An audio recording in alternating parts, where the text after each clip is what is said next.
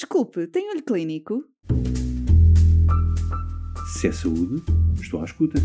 Atualidade científica para profissionais de saúde? Quero, Quero ouvir. ouvir. Olho Clínico, o seu podcast de discussão científica. Olá, bem-vindo ao segundo episódio de vacinação dedicado à doença pneumocócica. Depois de fazermos uma viagem pelo passado até ao futuro da doença, vamos neste episódio descobrir todas as novidades relativamente à atualização das recomendações da norma da DGS e alterações nos regimes de comparticipação da prevenção da doença pneumocócica.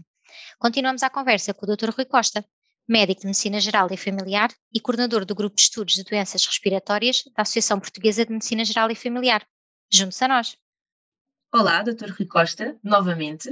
Bem-vindo a mais um episódio deste podcast, hoje também sobre a doença pneumocóxica, mas aqui sobre uma vertente diferente, nomeadamente sobre as recomendações associadas a esta doença.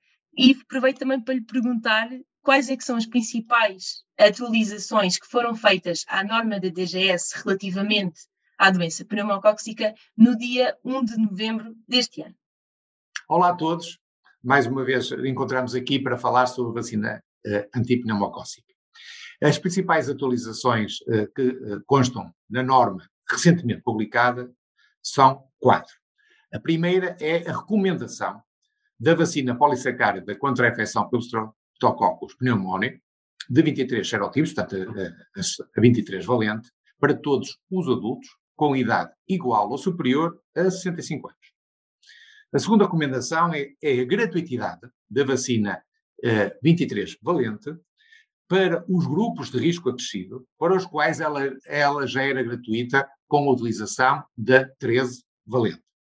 Depois, o terceiro aspecto é o alargamento da gratuitidade para agora, para ambas as vacinas, para a 13 valente e para a 23 eh, valente, para as pessoas com critérios de insuficiência respiratória crónica.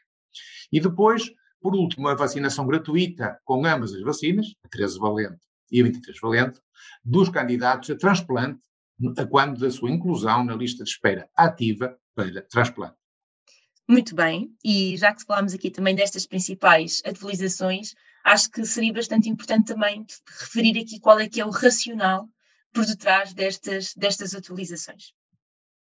O, o, o racional que está por trás, no fundo, é a necessidade básica de garantir uma maior proteção contra a doença pneumocócica na nossa população e na população mundial em geral. Sabemos que a introdução, por exemplo, das vacinas pneumocócicas eh, conjugadas em crianças, nomeadamente em Portugal desde 2015, eh, a 13 valente, levou a mudanças na incidência dos serotipos que causam doença eh, pneumocócica invasiva. Não apenas nas crianças que foram vacinadas, mas também em adultos. Adicionalmente, também o uso crescente da vacina polissacárida 23 valente e da vacina conjugada 13 valente em adultos também contribuiu para a alteração dos serotipos causadores de doença pneumocócica invasiva na população adulta. E que a introdução quer da vacina 13 valente no PNV em 2015 permitiu atingir rapidamente coberturas vacinais superiores a 95%, o que é excelente, para a população-alvo da vacinação.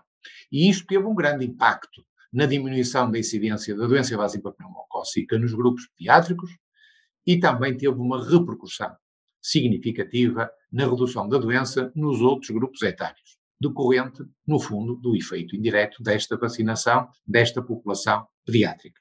Por outro lado, a evolução dos serotipos sabemos que é dinâmica e muito determinada também pela pressão vacinal. E então, com a introdução da vacina trivalente, verificou-se claramente um aumento progressivo de casos de doença invasiva pneumocócica por serotipos que não estavam incluídos nessa vacina. E, face a toda esta realidade, a nível nacional, atualmente importa garantir uma maior cobertura vacinal contra os principais serotipos causadores de doença invasiva pneumocócica na população adulta portuguesa, nomeadamente naquela que é portadora de doenças crónicas e aquela que tem risco acrescido, de forma a se contribuir para um envelhecimento saudável e uma redução da mortalidade por doença infecciosa previsível e prevenível pela vacinação.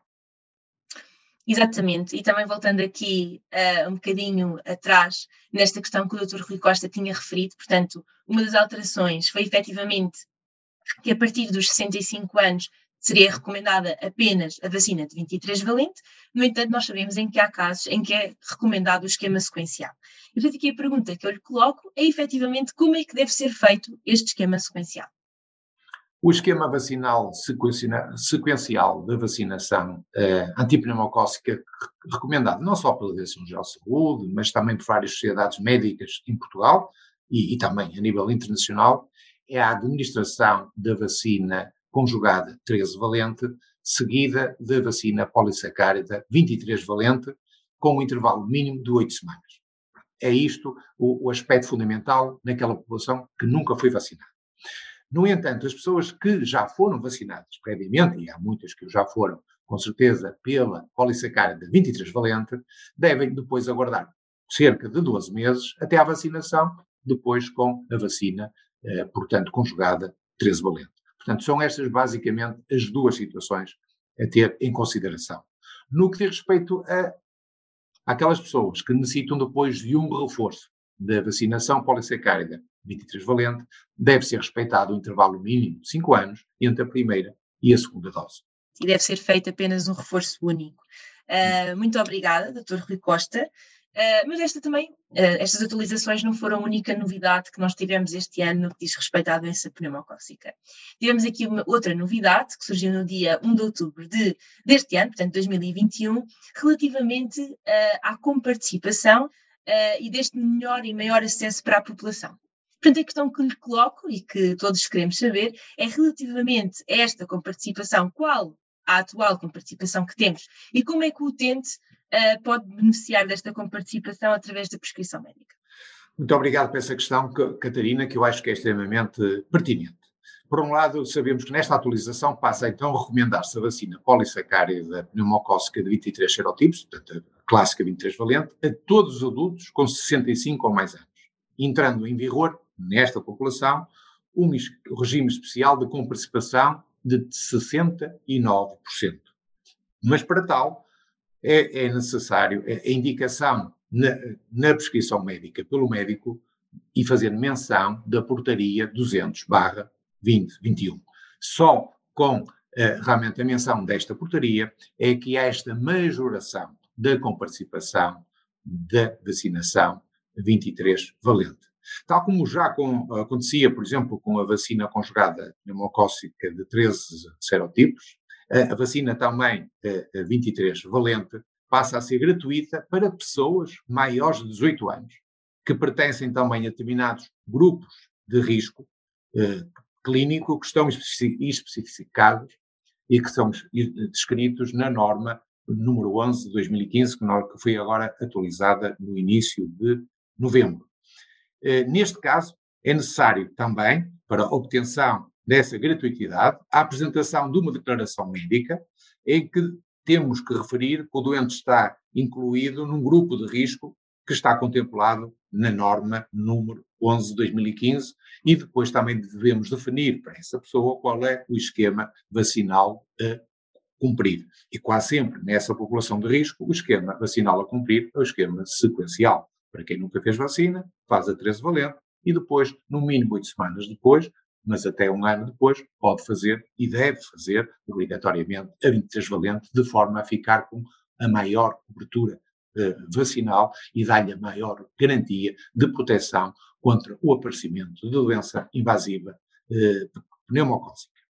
Nós também sabemos que mesmo as pessoas com 65 ou mais anos e com critérios clínicos para vacinação gratuita no Serviço Nacional de Saúde, no âmbito também deste, desta norma, portanto, a norma 11 de 2015, as pessoas uh, podem optar por adquirir as vacinas na farmácia, uh, oferindo também deste regime especial de comparticipação de 69%. Uh, e neste caso, abrange também esta situação a vacina conjugada 13, 13 valente. Portanto, ou a pessoa faz no âmbito da SNS, é gratuita, caso não queira fazer por qualquer motivo, uh, se tiver mais de 8 anos tiver um deste, uma destas doenças que estão contempladas na norma, uh, poderemos, poderá fazê-la, portanto, adquirindo na farmácia tendo, neste caso, a obrigatoriedade do médico voltar a mencionar a portaria 200-2021. Exatamente, e também aqui na sequência uh, do que o Dr. Rui Costa acabou de dizer, faço também esta pergunta que acho que acaba também por ser crucial. Qual é que é a importância da recomendação dos profissionais de saúde na prevenção desta doença? Como sabe, a importância é enorme e é também determinante para o sucesso da, implementação dos planos de vacinação uh, às populações a que se destinam. Isso é, é, é, importante, não só pela própria mensagem que o médico tem que dar de credibilidade, de eficácia, de benefício e de segurança uh, da vacinação, uh, e isso se vai traduzir claros, em claros benefícios para as pessoas que a fazem. Sabemos que a vacinação ajuda a prevenir doenças e a proteger as pessoas em todas as fases da vida e contribuir, assim, dessa forma, não só para a redução significativa dessas doenças infecciosas, mas também da incapacidade da morte e mesmo até da própria inequidade a nível mundial. E neste aspecto o médico tem um papel decisivo e importante como identificador das pessoas que dela beneficiam e aconselharem essas pessoas e motivarem essas pessoas a fazerem a vacinação quando têm critérios para a fazer de acordo com a evidência científica que existe hoje em dia e de acordo com as boas práticas médicas que estão na atualidade implementadas. Sabemos que, em termos finais que a vacinação é reconhecidamente uma das medidas preventivas com maior impacto em termos de saúde pública a nível mundial, com a clara obtenção de benefícios eh, eh significativos de ganhos em saúde para as populações que dela beneficiam. E chegamos assim da melhor forma ao final de mais um episódio deste, deste podcast. Ao Dr. Rui, resta-me agradecer toda uh, esta contextualização e todo este detalhe no que diz respeito à doença pneumocóxica. A vocês desse lado, até ao próximo episódio. Muito obrigado a todos e bom trabalho. Se é saúde, estou à escuta. Atualidade científica para profissionais de saúde? Quero, Quero ouvir. ouvir. Olho Clínico o seu podcast discussão científica.